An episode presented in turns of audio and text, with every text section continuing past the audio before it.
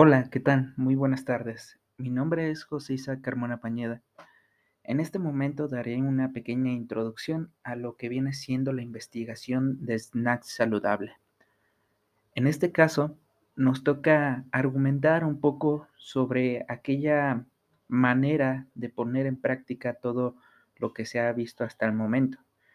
Esto tiene que ver con gran parte el impulso que se le tiene que dar a la forma en la que nosotros hacemos una investigación de mercado y podemos establecer ciertos patrones en donde alguna, algún medio o en donde algún producto sea de alta relevancia para ponerlo en práctica y poderlo realizar de la mejor manera. Los invito a quedarse y poder contemplar, escuchar, analizar, eh, ver a futuro sobre uno de los temas más preocupantes en la actualidad, temas que involucran la obesidad, en algunas situaciones incluso hasta el suicidio. Esto por la medida tan drástica de ver la enfermedad como algo eh, altamente riesgoso y preocupante ante la sociedad. Vamos a visualizar este tema del snack saludable a continuación.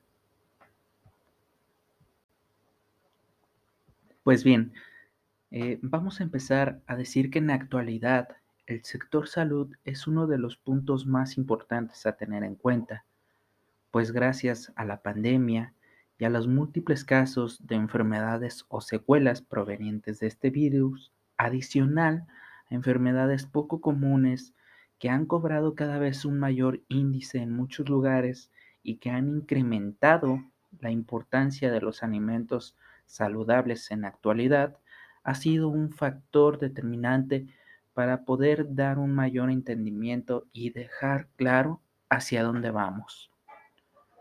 Podemos establecer una demanda mayor del consumidor al poder apreciar los sabores, los gustos, pero de gran medida la salud como un tema de interés. Viendo todos estos acontecimientos, los snacks saludables partiendo del ámbito vegetal hacia algo más innovador constituyen una gran parte de un sector alimenticio. Tanto el tipo de presentación como los procesos que se están llevando a cabo para producir estos alimentos se comprometen especialmente a producir una propuesta saludable, económica y biológica donde el medio ambiente también toma un, lugar, perdón, donde también toma un lugar em, especial dado al material que se utiliza y que éste pueda ser en dado momento biodegradable.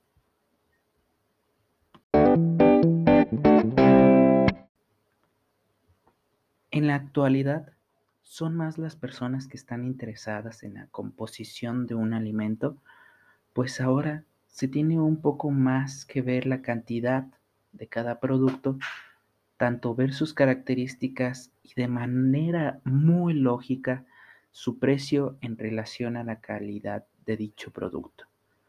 De esta misma forma es que algunos productos se están dejando atrás el mercado, puesto que tanta preocupación actual del hombre hacia ciertos productos han dicho adiós y posteriormente dejarán una huella muy importante en donde la reflexión tendrá mucho que ver en esta situación en cuanto al interés de la salud y el beneficio que generará o que generó dicho producto o alimento.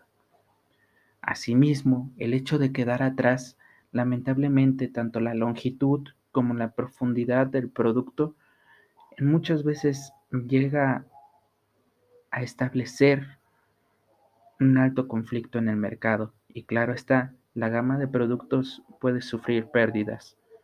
Actualmente el azúcar es uno de estos productos que ha decrementado muchísimo en cuestión de venta y promoción, pues muchas personas se sintieron obligadas a cambiar su ritmo de vida pues durante el COVID-19 el azúcar fue uno de los alimentos o productos que más conflictos tuvo, pues en algún momento se relacionó que la diabetes o la obesidad estaban 100% ligadas al hecho de que una persona falleciera por este virus.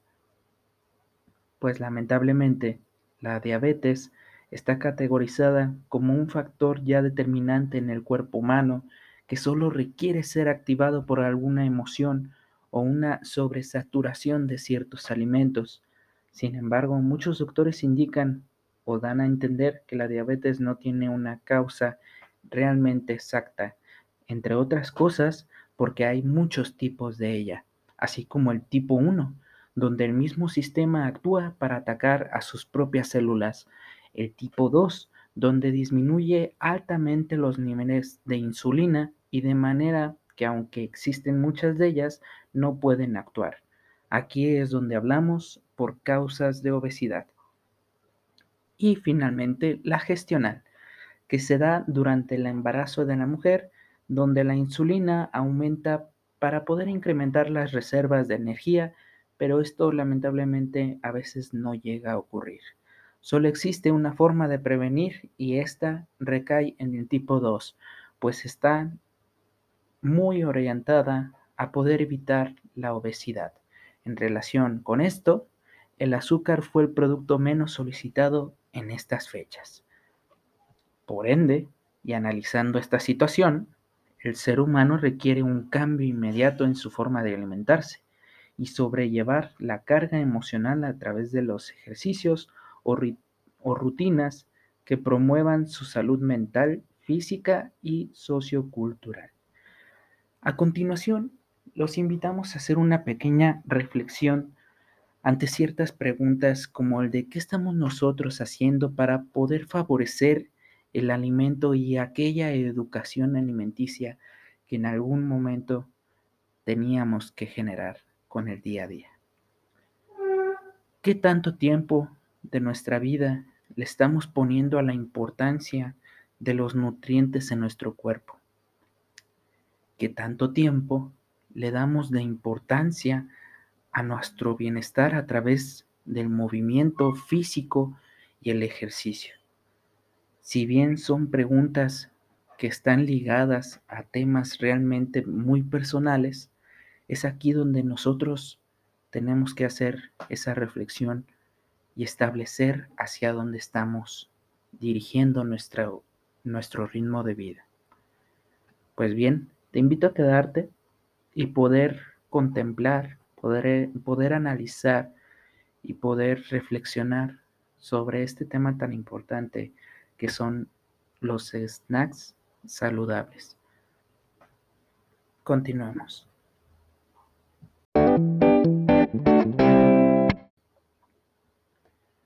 Los snacks recomendados son aquellos que tienen un bajo grado de azúcar y colorantes artificiales, realizados como alimentos bajos en grasa y calorías. Es por ello que se opta por realizar alimentos saludables en cuestión de recuperación de energía de manera moderada, en bajo costo y obviamente de buena calidad. Sin embargo, su producción no es totalmente óptima, pues para llevar a cabo dicho producto se tiene que tener en cuenta factores como lo son ambientales, de producción, control de personal, administrativo, financiero, de consumo y así como una campaña de marketing y publicidad. Esto dado que la cantidad de personas que suelen atribuirse a este interés no tienen un gran margen o un rango totalmente alto para la adquisición y venta de este producto. Si hablamos pues de un producto meta que genere este impacto, deberá de ser un producto capaz de generar una motivación más allá de la salud, así como llamar la atención, ya sea a través de su presentación o incluso por el sabor del, del mismo. Es por ello que en algunas secuencias se establece que los alimentos temporales o estos conocidos snacks en un, en un consumo mexicano tienden a ser con los siguientes porcentajes. Fritura de maíz, 23%. Papas fritas, 22%. Botana de maíz inflado, 20%. Detrás de ellos vienen las galletas saladas con un 15%. Aquí lo increíble es el dato que viene a continuación, pues este dato nos establece que las nueces, las semillas y alguna mezcla de frutos secos tiene un rango de alcance de un 20% en cuestión de alimentos o snacks producidos y vendidos en México. Es por ello que este tema lo podemos observar determinadamente. Y podemos decir que muchos de estos alimentos, si bien son fritos o con un alto grado de sales y grasas saturadas, así como las monoinsaturadas, es que podemos diferenciar este tipo de productos de papas fritas, frituras, eh, algún otro alimento con altas grasas, que a diferencia de ellos, tanto las nueces, las avellanas, las almendras y otro tipo de semillas o frutos contienen grasas mayormente saludables, saludables para el cuerpo humano, obviamente. Pues estas grasas mono y poliinsaturadas son cardiosaludables, por lo que su motivación hacia el mercado genera un impacto positivo hacia la salud. Además de que son preparadas con una considerable cantidad de fibra y proteína que ayudan a la misma. En este sentido, podemos decir que deberíamos de impulsar un orden alimenticio a través del balance en alimentación y bienestar del cuerpo humano. Por medio de estos alimentos y determinar un tiempo de ingesta y aprovechamiento de dichos nutrientes. Podemos realizar un alimento que contenga un rango saludable en proporción y sabor, dado que a, gran cantidad de personas les gustan los sabores picantes, salados o dulces. Dichos alimentos podrán contener un grado mínimo de sabor que pueda ser apreciado por el consumidor. Como punto de referencia, tenemos que un niño de 7 años a los 18 consume durante todo su día una cantidad realmente preocupante de contenido energético. Dado alimento, es indirectamente proporcional a su estatura, su peso, su cantidad de energía normal, por lo que estos alimentos en vez de ayudar a su salud, generan un ritmo anormal en su metabolismo y provocan reacciones en el cuerpo que pueden despertar o activar la obesidad finalmente, tenemos a los jóvenes y mayores de 18 años, en donde llegan a una edad promedio de 50 años, generando hábitos no aptos para su organismo, pues la cantidad de alimentos que consumen acorde a su ritmo de vida va más allá de la capacidad de su, de su metabolismo. Dicho alimento parte desde una simple cerveza hasta una cantidad masiva de contenido frito o poco saludable en cantidad y proporción. En estas últimas partes se juega mucho con la publicidad y la forma de ver un producto o en la que nos venden un, un producto, pues muchas veces las empresas o los comercios tratan de motivar al cliente a tratar de adquirir estos productos y lamentablemente lo hacen a través de anuncios por medio de descuentos, un estilo de vida diferente, incluso la calidad del producto que interviene. Y todo a través de videos, de audio o de incluso la misma imagen que la empresa vende. Obviamente, hablamos de alimentos como las papas fritas, las hamburguesas, los nuggets, las salitas, la pizza, entre otros productos que en la actualidad se venden como un producto de comida rápida. Y es ahí donde el snack entra.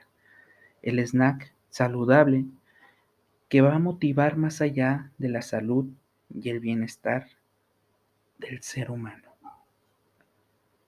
Es aquí donde nuestro plan pan, perdón, es aquí donde nuestro plan principal se enfoca en aquellos niños que todavía pueden visualizar y de cierto modo motivar a las personas mayores a poder hacer una reflexión y ver qué es lo que están haciendo. Dado procedimiento, tendría que ser a partir de una investigación de mercado en donde el problema ya esté identificado. Posterior a ello, se tendrá que hacer un muestreo simple en donde éste sea no probabilístico, pues dado a que existe una, un conocimiento del tema y existe una relación muy específica con la sección a las, hacia donde va dirigida, tendrá que ser por medio de una encuesta. Una vez llevado a cabo eso, se analizará una hipótesis en donde nosotros mencionaremos cuáles son los resultados esperados. Obviamente esos resultados esperados tendrán que hacer relación a una investigación más profunda y ver si esa hipótesis llega a cumplirse. Sin embargo, la selección y el ingreso y análisis, asimismo, de estos datos sería muy tardado, pues aunque es un tema complicado y realmente tiene mucho énfasis en la parte de poder analizar y comprender los datos que se están viviendo hoy en día en cuanto a la alimentación, la nutrición, el deporte, el movimiento, la emoción, todo eso a veces llega a generar un compromiso más allá del nutricional, más allá del bienestar, más allá de la salud, incluso más allá de ciertos temas que no pueden ser tocados, como eh, la religión. Es por ello que se hará una, una colección de, de datos, recolección de datos, y se establecerá un criterio para poder llegar a presentarlos.